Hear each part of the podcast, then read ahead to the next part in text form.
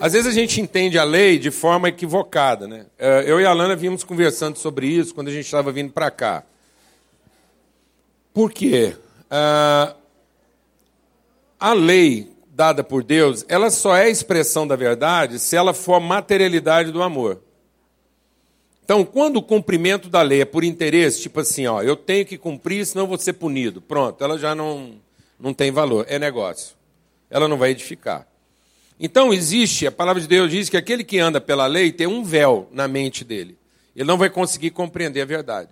Se a gente olhar para aqui e ver o estrito cumprimento da regra, a gente nunca vai entender. Por isso que Jesus vem e ele não descumpre a lei, mas ele resgata a lei pelo seu espírito. Amém? Então Jesus, ele não faz o descumprimento da lei como muita gente imaginava. Porque muita gente achava que a lei era uma regra para ser cumprida, de onde vinha punição. E Jesus diz: não, a lei não é uma coisa para você cumprir de maneira cega. Uh, e nem para você entender que isso é uma regra rígida uh, sobre a sua vida. Ele diz: bom, a lei falava que você não deveria fazer trabalhos no sábado. Não é verdade? Então diz lá que o sábado tinha que ser dia de descanso. E muita gente pensava que isso era uma regra para ser cumprida. E, na verdade, a, a, a, a lei de, de ter um dia de descanso era para privilegiar a relação. Então era descanso visando a relação. Por isso que Jesus diz o seguinte: ora, se você tem lá um, um animal que está morrendo no sábado, você não vai lá salvar ele? Então a lei era em favor da vida e não contra ela. Amém? Então, a Bíblia diz o seguinte: é, no dia do descanso, larga o emprego e pensa em trabalho. Então, era para o pessoal pensar que naquele sábado ele podia trabalhar, em vez de pensar só em quê? Em ganhar dinheiro. Então, sábado não era dia de ficar à toa. Sábado era dia de trabalhar outras coisas. Mas eles entenderam a lei pela letra e eles achavam que naquele dia ninguém podia fazer nada. Então, se tivesse uma pessoa morrendo e ele passasse por aquela pessoa, não era dia de ajudar. Falou, não, o melhor dia de ajudar alguém era no sábado. Então, era um dia que, para pelo menos todo mundo ter pelo menos um dia que ele podia se preocupar com as pessoas. Amém, mano? E não só com as suas obrigações e com os seus interesses. Mas então as pessoas foram perdendo o sentido disso.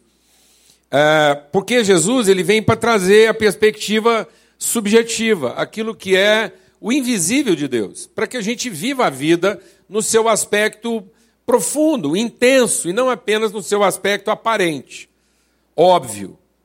Então, aqui em, em Levítico 19, diz assim: Disse o Senhor a Moisés: Fala a toda a congregação dos filhos de Israel e dize-lhes: Santos sereis, porque eu, Senhor, vosso Deus, sou santo. Cada um respeitará a sua mãe e o seu pai, e guardará os meus sábados. Eu sou o Senhor, vosso Deus. Então, vocês estão vendo que ele está sempre associando essa coisa de a, a relação. Não há sentido se isso não for numa perspectiva relacional. Não vos virareis para os ídolos, nem vos fareis Deus de fundição. Eu sou o Senhor vosso Deus. Quando oferecer sacrifício pacífico ao Senhor, oferecê-lo-eis para que sejam aceitos. No dia em que ofereceres, e no dia seguinte, se comerá mas o que sobejar ao terceiro dia será queimado. Se alguma coisa dele for comida ao terceiro dia, é abominação, não será aceita. Qualquer que o comer levará a sua iniquidade, porquanto profanou coisa santa do Senhor. Por isso será eliminado do seu povo. Quando, às vezes a gente fica pensando, oh, que rigor, Deus foi lá, mas os sacrifícios eram oferecidos de coisas é, in natura. In natura.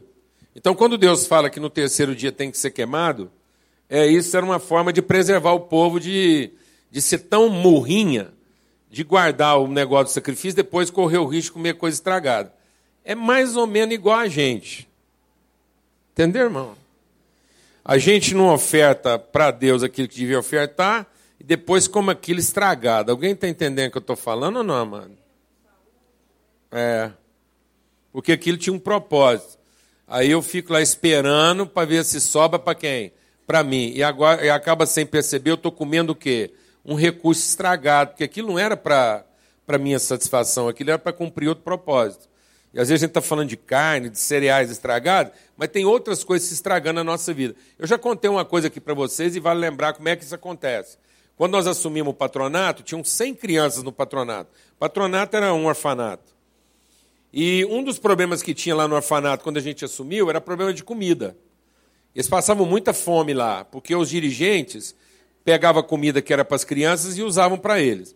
Quando a gente assumiu o orfanato, a gente colocou como meta como propósito diante de Deus, resolver a questão da comida. E foi tão maravilhoso que Deus sobejou em alimentação, de primeira. Algumas organizações lá que trabalhavam com alimentos começaram a oferecer para nós alimento de primeira. Mas só que os meninos começaram a ter intoxicação alimentar. E a gente não entendia por quê. Porque antes eles não tinham comida. Agora que eles tinham comida de qualidade, eles estavam tendo muito problema de intoxicação. E a gente descobriu o que, que era. Eram dois quartos grandes no orfanato. Era até aquelas coisas mesmo assim, até deprimente quando a gente assumiu. Então cabiam mais ou menos quase 50 crianças em cada quarto. E eles tinham aqueles escaninhos, sabe aqueles armários de metal? Um para cada criança. O que, que a gente descobriu? É que eles pegavam a comida que a gente servia e guardavam no armário e comia estragada. Então eles tinham tanto medo de passar fome de novo que eles nunca comiam a comida fresca. Só comiam a estragada. Eles pegavam a fresca, guardavam, pegavam a estragada e comia guardava fresca, comia estragada. Então comia do dia seguinte, sem nenhuma qualidade de armazenamento. É mais ou menos isso que a lei está dizendo. Então não é porque Deus aqui está usando de um rigor asséptico. Não, são coisas para que a nossa vida seja melhor.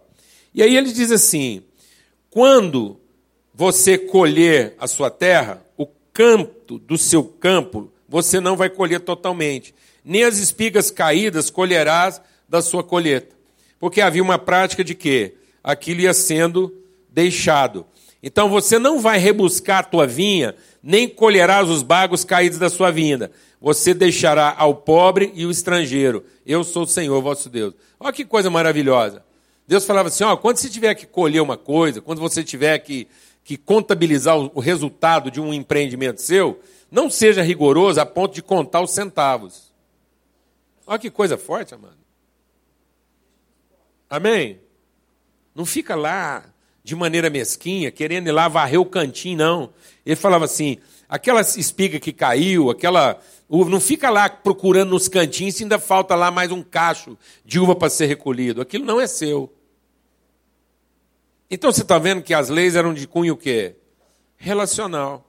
Era para traduzir uma forma saudável de vida e não um rigor ascético, uma coisa para gerar culpa. E ele diz assim: você vai deixar isso para o pobre e para o estrangeiro. Você não vai roubar, não vai mentir, você não vai usar de falsidade, cada um com o seu próximo. Você não vai jurar falso pelo meu nome, pois você vai profanar o nome de Deus. Eu sou o Senhor. Você também não vai oprimir seu próximo, nem vai roubar. A paga do jornaleiro não ficará com você até pela manhã. Não fica pagando atrasado e não para aplicar em juro. É isso que ele está falando. Não atrasa a sua folha de pagamento. Para ver se você tira mais um pouco de vantagem disso. Não amaldiçoarás o surdo, nem porás tropeço diante do cego. Então, se você vê que uma pessoa tem uma determinada limitação, não dificulta a vida dela, facilita. Meu Deus, que coisa maravilhosa já pensou uma sociedade onde as pessoas não põem dificuldade. A gente fica aí tentando, então, aqui, ó, já estava escrito. As leis de quê? De acessibilidade. Amém?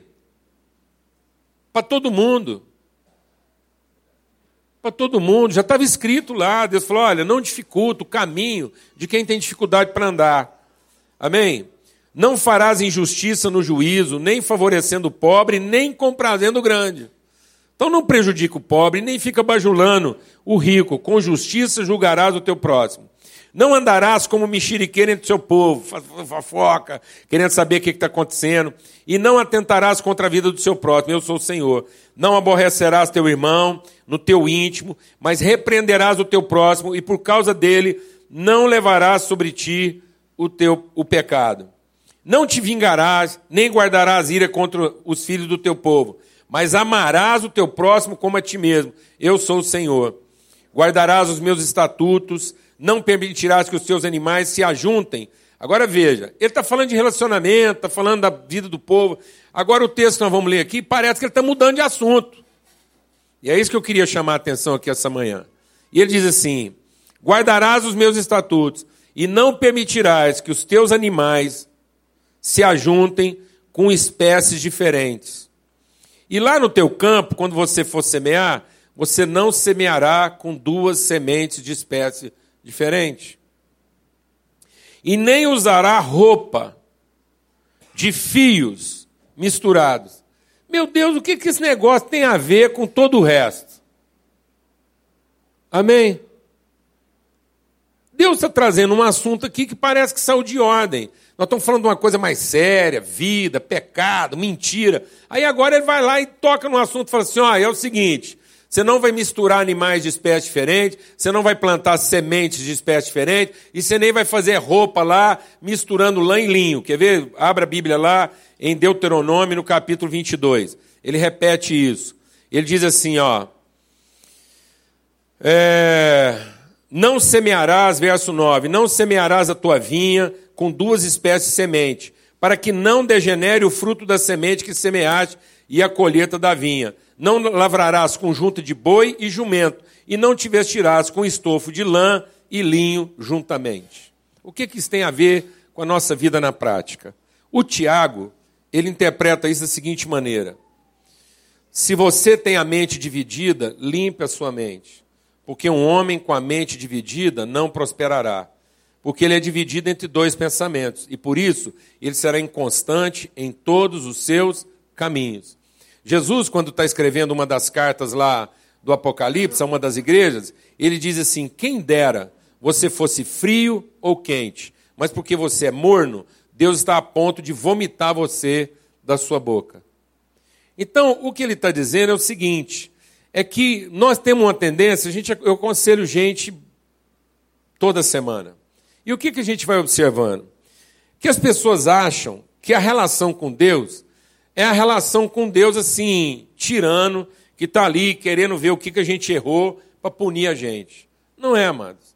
Deus estabeleceu princípios para que a coisa funcione. Os princípios de Deus são para regular a nossa relação, para que a gente vivesse uma relação harmoniosa, em ordem. Então, não são princípios, não são leis de comportamento para criar um, uma tribo, para criar uma, um, um, uma, um povo sectário. Não.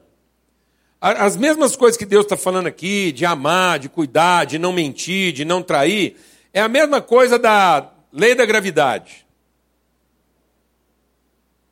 É a mesma coisa da força de atração. É para regular a nossa vida. Então não são leis impositivas de mero comportamento, são princípios ativos. Então, se não fosse a lei da gravidade, o mundo estava em perfeita desordem. Se não fosse a lei das atrações, né, dos que os polos se atraem, se repelem, polos iguais se repelem, polos opostos se atraem, que a questão da, da força de atração, no quadrado da distância. Então, todas essas coisas são para regular a relação, para que o universo viva em quê? Em harmonia, para que a vida seja possível. Quando essas leis são quebradas, há uma punição intrínseca da quebra de um princípio. Não é uma maldição. Não é uma, uma reprimenda, porque Deus está lá vigiando e fala, ah, você fez errado. Não. É porque aquilo contraria o princípio vital. E hoje nós estamos desrespeitando princípios vitais. Então tem gente que chega lá para aconselhar, para falar, como se Deus estivesse perseguindo ele. Ah, então eu tenho que me tornar um religioso, senão Deus não vai me abençoar. Não, Deus está pouco interessado na nossa religião. A coisa que Deus mais abomina é a religião. A coisa que Deus mais abomina é uma pessoa seguir uma regra, um regulamento e não ter o coração naquilo. Isso é abominação. Isso, isso é ofensivo.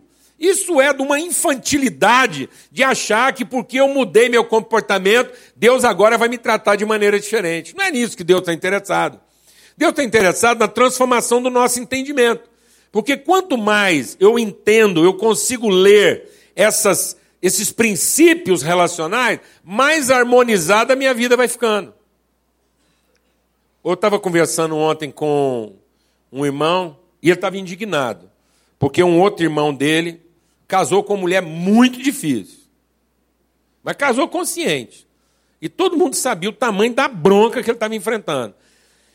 E os amigos de verdade deram muito conselho para ele, não no sentido dele não casar, mas no sentido dele entender o tamanho da bronca. Amém, irmão? Porque não tem problema casar com gente difícil, não. Aliás, não tem gente fácil. Tem gente que disfarça e tem gente que não disfarça. Entendeu? Isso, mas aí é, a pessoa vai sendo transformada. E não é que ela fica fácil, não, ela fica quebrantada. Mas se largar a carninha dela lá é venenosa. Porque a nossa carne, amados, a nossa carne não é amiga de Deus. E a nossa carne não é indiferente a Deus. A nossa carne é inimiga de Deus. Por isso que a palavra de Deus diz que aquele que anda na carne é inimigo de Deus. Nunca vai conhecer a sua vontade. Porque qualquer momento que eu tento satisfazer o desejo da minha carne, minha carne é corrompida, é podre. Ela só quer o contrário da vida. Aí a gente estava falando com esse irmão lá, até falei com ele, falei, não, irmão, mas é o seguinte, você, ele estava indignado. Aí eu falei, ó, seguinte, a Bíblia diz que onde abundou o pecado, superabundou a graça. Então, quando a gente vê uma pessoa muito difícil, a gente não tinha que ter desespero, a gente tinha que ter esperança para descobrir se ela é só difícil ou se ela é rebelde. Porque se ela for só difícil, tem esperança. Mas se ela for rebelde, aí não tem esperança. Amém? Mas eu tenho que ter a sensibilidade de quantificar isso. Aí ele falou: é, porque as pessoas que acham que são heróis. Eu falei: não, deixa eu explicar uma coisa. Herói todo mundo tem que ser. Porque há um certo heroísmo na fé. Porque a fé é a vitória que vence o mundo. Então, por isso que batizaram a galeria da fé lá de Hebreus 11 dos heróis da fé, ou seja, aqueles que prevaleceram. Então Deus quer que todos os seus filhos sejam o quê? Heróis, vitoriosos. A palavra de Deus diz que em Cristo nós somos mais do que vencedores. Então existe esse heroísmo da vitória. Deus não fez ninguém aqui para ser derrotado, vencido. Agora, o que faz com que eu seja um vencedor? A fé. Agora, tem gente que acha que é super-herói. Aí é outra coisa. Porque tem gente que acha que é super-herói, que ele tem poderes. Está entendendo? Que ele vai pular de um prédio e vai sair voando. Tem gente que acredita nisso. Porque é o que o capeta quer que você pense. Ele falou assim: por que você não pula de um prédio alto e manda os anjos te carregar? Isso já não é herói. Isso é um super-herói. Então tem gente que não quer ser um homem-herói, quer ser um super-homem um cara dotado de poderes que contrariam o quê? Os princípios. Então ele não quer ter olhos sensíveis, não, ele quer ter visão de raio-x. Entendeu o que eu estou falando ou não, amado? Ele não quer ter prudência, não, ele quer ter imortalidade. E isso é o capeta que fica fazendo a gente pensar que porque nós andamos com Deus, nós podemos quebrar princípios. Podemos inventar a vida à nossa maneira. Podemos achar que do nosso jeito vai dar certo. Que depois, se não der certo, é só fazer uma oração, dar uns dízimos, fazer umas rezas, que Deus vem e conserta aquilo e eu faço aquela besteira tudo de novo. Alguém está entendendo o que estou falando aqui ou não, amado? Então, quando a palavra de Deus está dando essa orientação, isso aqui não são regras, são princípios. Por isso que essa questão da semente está incluída em coisas que aparentemente não tem nada a ver. Por que, que Deus inclui um negócio lá de plantar duas sementes diferentes, fazer roupa de lã ou de linho, num assunto tão grave quanto a vida, traição, fidelidade, mentira, roubo, engano, idolatria? Para a gente entender o seguinte: que quando você tenta misturar coisas de natureza distinta, elas também vão reagir de formas distintas elas vão competir uma com a outra. E sabe qual é o problema de muita gente? Que a gente conversa e aconselha? É que ele acha que ele vai dar conta de misturar as coisas dos dois mundos que ele frequenta. Ele quer o melhor dos dois mundos. Ele quer alegria de estar com Deus, de ser abençoado, de ter um milagre. Aí ele ora, o milagre acontece, ele fala com Deus, ele vem no culto, ele fica abençoado. Depois ele quer tomar as pingas dele, ficar bêbado, doidão, e quer ir lá para a zona, para a prostituição dele, e farrear bastante, porque isso é, é gostoso. Quase que eu falo que é bom. É gostoso. Entendeu, amado? Porque também o cara fala assim: não, esse negócio é ruim, é do capeta. Ah, tá te mentindo. Porque se você pegar um barato, eu vou te falar um negócio, vai ser um barato. É um barato mesmo, é uma onda. Se o cara vê lá uns trem coloridos, uma viajação, ele fica ausente. Eu até compartilhei com a Lana, eu estava falando com ela uma semana passada aí, compartilhando com meus filhos. Eu era muito inquieto, fiz muita coisa errada, fui insubordinado, baguncei demais. Mas não sei se é porque eu sempre gostei de ver a coisa assim, sentir o que estava acontecendo. Por mais bagunça que eu fizesse, eu nunca cheguei em casa embriagado e não sei qual é o gosto de um cigarro de maconha. Também nem me interessa. Porque eu não queria viver nada alucinado. Mas conheço muita gente, me relaciono com muita gente que é, fala que é um barato mesmo, porque eu, a coisa mais próxima de um alucinógeno que eu tomei foi uma injeção de dolantina. Meu Deus do céu. Que onda foi aquela? Alguém aqui já tomou dolantina? Pode falar, porque isso é com receita médica, pode. Hã? Meu Deus, que mundo é aquele? Porque quando você está sentado, faz essa experiência, você está sentado aí agora, fecha o olho e fala assim: o que, eu estou sentindo? Você está sentindo, às vezes, um cintinho apertando, um colarinho pegando, uma aliança assim meio grudando. Não sente? Alguma coisa você está sentindo. Meu filho, você toma uma injeção daquela. Estou tintindo nada. Entendeu? Nada pega, não tem calça apertada, não tem sapato justo, nada. Ausência total. Agora, vai falar com um trem desse é ruim, companheiro? Não, está mentindo. Está mentindo. O cara lá tomar uns, ficar doidão, viajar, transar com quem ele quiser sem ter que assumir responsabilidade, falar que se atrapalhado? Que bobagem. Que bobagem. Agora, o grande problema das pessoas é que elas querem misturar as coisas. E Deus está dizendo o seguinte, companheiro, meu filho, fala o seguinte: você quer pegar tudo que eu te dei e torrar tudo, até comer com os porcos? Está aqui, eu te dou, vai embora, não vou falar nada para você, não. Não vou te dar uma recomendação. A gente erra religiosamente dando recomendações para as pessoas. Não, tem que liberar geral. Você quer pegar as bênçãos de Deus e torrar do jeitinho que você gosta? Faça isso. Estou te dando uma palavra pastoral. Desencana. Porque sabe o que está matando as pessoas? É porque elas não são radicais na sua busca. Elas ficam ali no meio termo como o filho mais velho. Aí elas não conhecem nem uma coisa, nem outra. Sabe qual foi a salvação do filho mais novo? É que ele foi honesto. Ele falou: Deus, me dá tudo que eu tenho e deixa eu usar do meu jeito. E eu não quero eu quero ir tão longe que eu não vou nem te escutar. Não vou frequentar culto, não vou, não vou em reunião, não vou para monte, não vou escutar corim, não vou nem saber o que é música evangélica. Me recuso a assistir programa evangélico, me recuso. Vou para farra geral. E sabe o que ele encontrou no fim da linha? Ele encontrou o amor do pai dele. Agora o outro que ficou lá não era nem uma coisa, nem outra, maçando um barro, achando que só porque estava fazendo a coisa certa, ele estava conhecendo a Deus, nunca conheceu. Porque não foi radical, foi morno. Buscar-me-eis e me achareis, quando me buscardes de todo o vosso coração.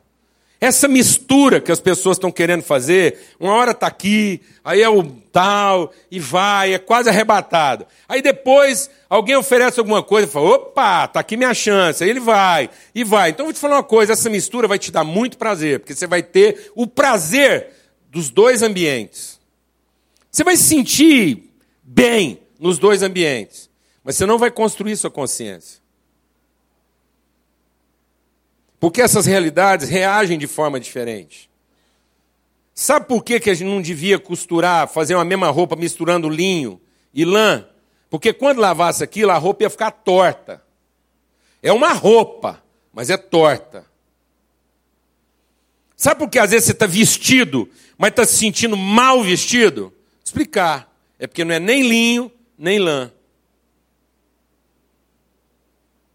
É uma mistura. Então, no primeiro desafio, no primeiro embate, aquilo torce, porque você reage diferente. Tem um lado seu querendo ir para um rumo e tem um outro lado seu querendo ir para outro rumo. Porque a pessoa não é profunda o suficiente naquilo que ela devia ser. Então é o seguinte, meu irmão: se você ainda não está convencido de que o amor de Deus, a presença de Deus, que Deus o ama como um filho, e que pensou melhor para a sua vida, então falou um negócio: pega tudo que deu Deus para você escangalha. Esquece, vira as costas, mergulha profundo, vai para o crime geral, sem nenhum peso na sua consciência, torra tudo. Frita. Mas sai do engano. Sai do engano. Porque isso não vai te levar a lugar nenhum. A palavra de Deus diz: um homem com a mente dividida não prospera. Porque ele é inconstante. Ele está aqui pensando uma coisa, está lá pensando noutra. Não tem condição. O cara tá lá na zona, no prostíbulo, tá fazendo um mau negócio, tá tentando corromper um cara, lembra de um hino. Acabou o negócio.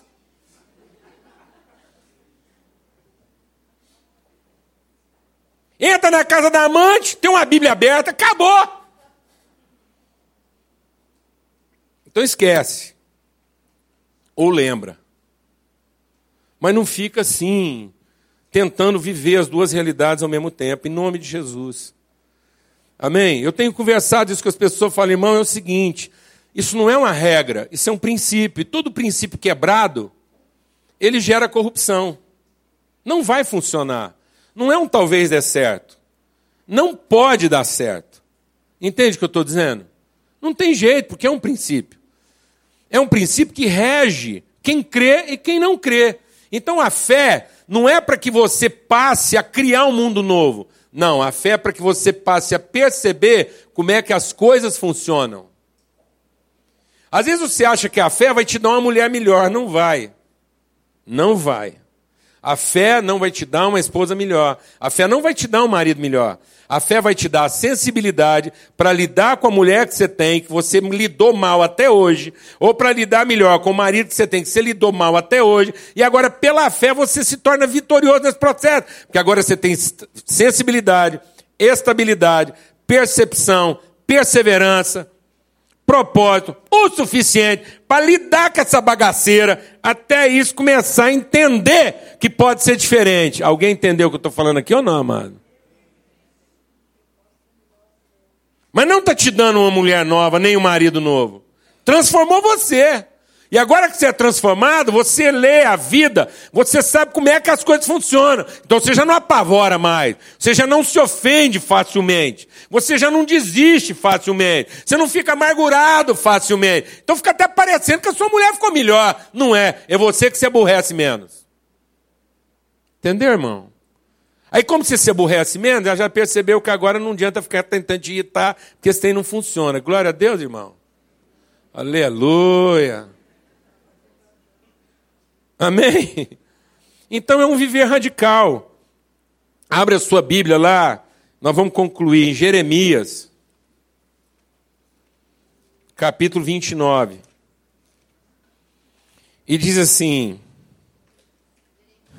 Jeremias 29. Verso 11, diz assim: Eu é que sei os pensamentos que tenho a respeito de vocês diz o Senhor: tudo que eu penso a respeito de vocês é paz e não mal. E eu penso isso a respeito de vocês para dar a vocês um fim proveitoso. Meu Deus. Deus está totalmente empenhado em fazer com que cada um dos seus filhos seja bem sucedido. Mas há um princípio.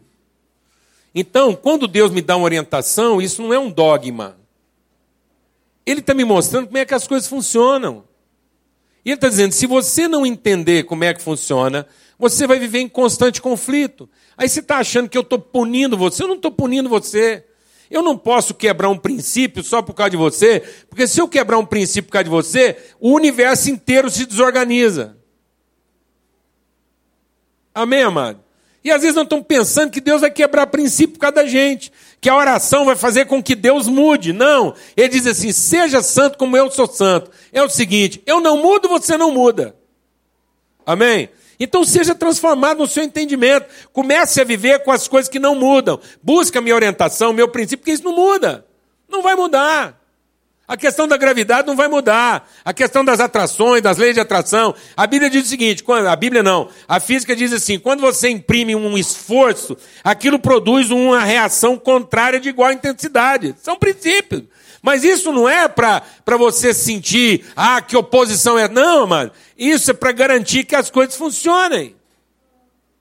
Atrito é uma coisa complicada atrito, né? Você passa, aquilo está áspero, você quer ir, deslizar, não dá. Mas atrito, sabe por que, que existe atrito? Você poder fazer curva. Sem atrito, a gente não conseguia fazer curva. Você começava uma coisa e aquilo nunca mais tinha jeito de mudar. Sabe por que as coisas têm atrito? Para você ter a chance de corrigir uma decisão errada que você fez. Porque senão aquilo era uma inércia. Você pegava um caminho errado e agora isso era errado até o fim. Mas graças a Deus pelo atrito dá para você brecar e fazer curva. Glória a Deus, amado. Só que atrito esquenta. Amém?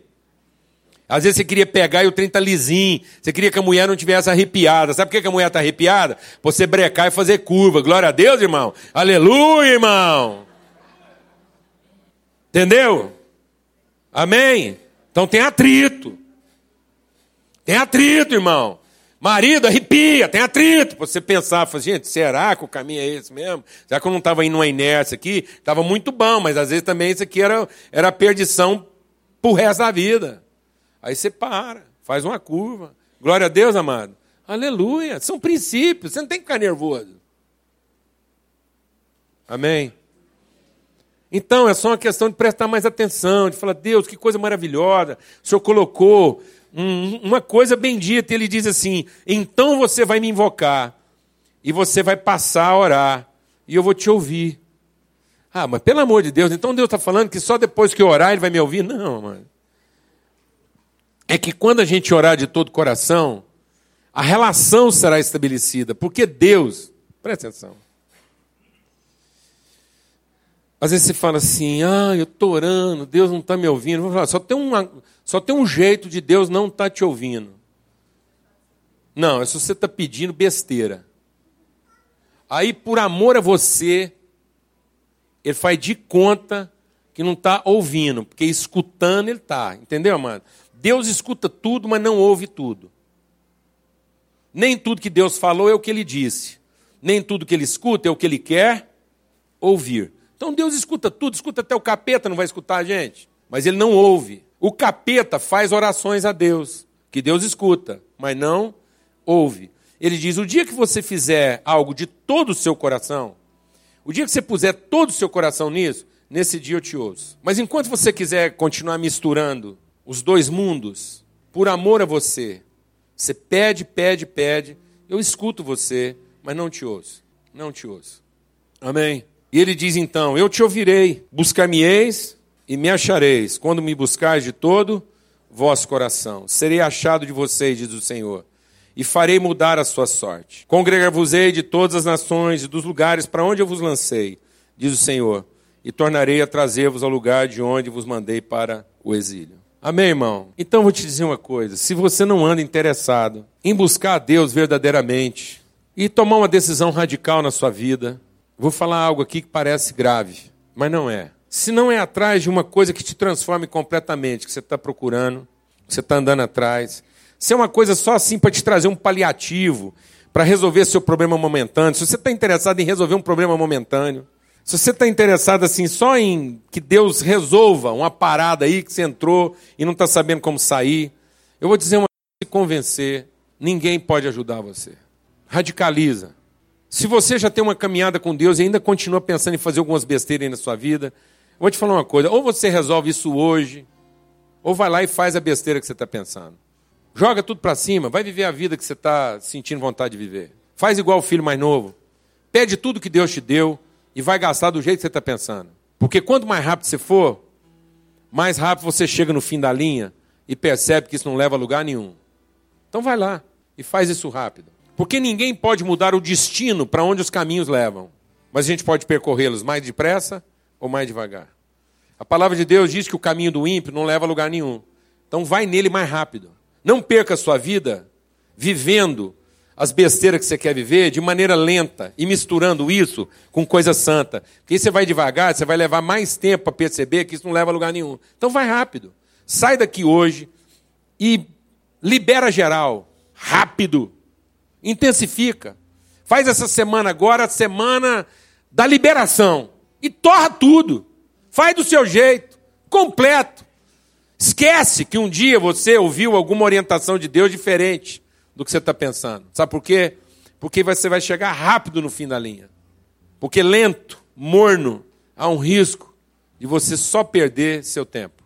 E aí, quando você finalmente descobrir que essa forma de viver não leva a nada, você já roubou sua família da alegria, da saúde, da sanidade.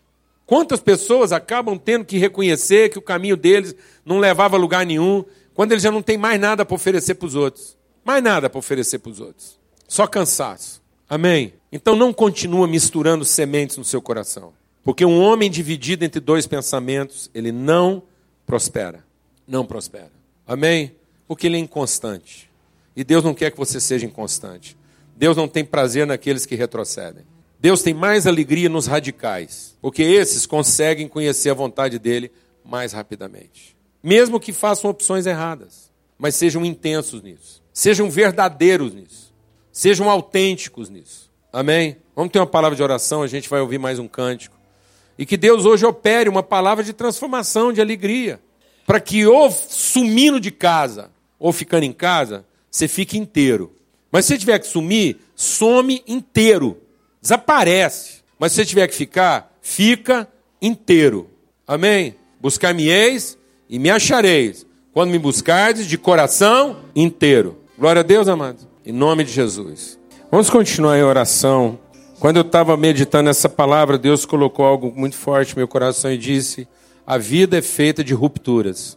Para que haja fluxo, tem que haver ruptura. Há uma ruptura e o fluxo rompe e a vida vai. Então, se a gente não perseverar, se a gente não insistir até a ruptura, e às vezes a gente está sentindo uma resistência e não rompe, e não avança, e não prevalece, e não insiste. Então, em nome de Cristo Jesus, que Deus conduza a sua vida hoje às rupturas, às rupturas, aquilo que está te prendendo, e que você possa ter uma atitude mesmo radical. Eu queria ter um tempo de oração agora, queria orar. Se Deus falou ao seu coração, e se você se sente às vezes prisioneiro, se você sente a sua mente, seu coração confuso, não se envergonhe, porque isso é, é recorrente na vida de muita gente. Eu queria orar agora com você e por você. Se você quiser se colocar de pé, em nome de Jesus, se Deus tem falado ao seu coração, eu quero orar com você e por você. E você vai pedir hoje de Deus, Deus, me dê uma, me dê uma graça de, de ser radical, de ser assim, de romper, de insistir na ruptura. É, que eu possa acelerar processo na minha vida. Acelerar processo.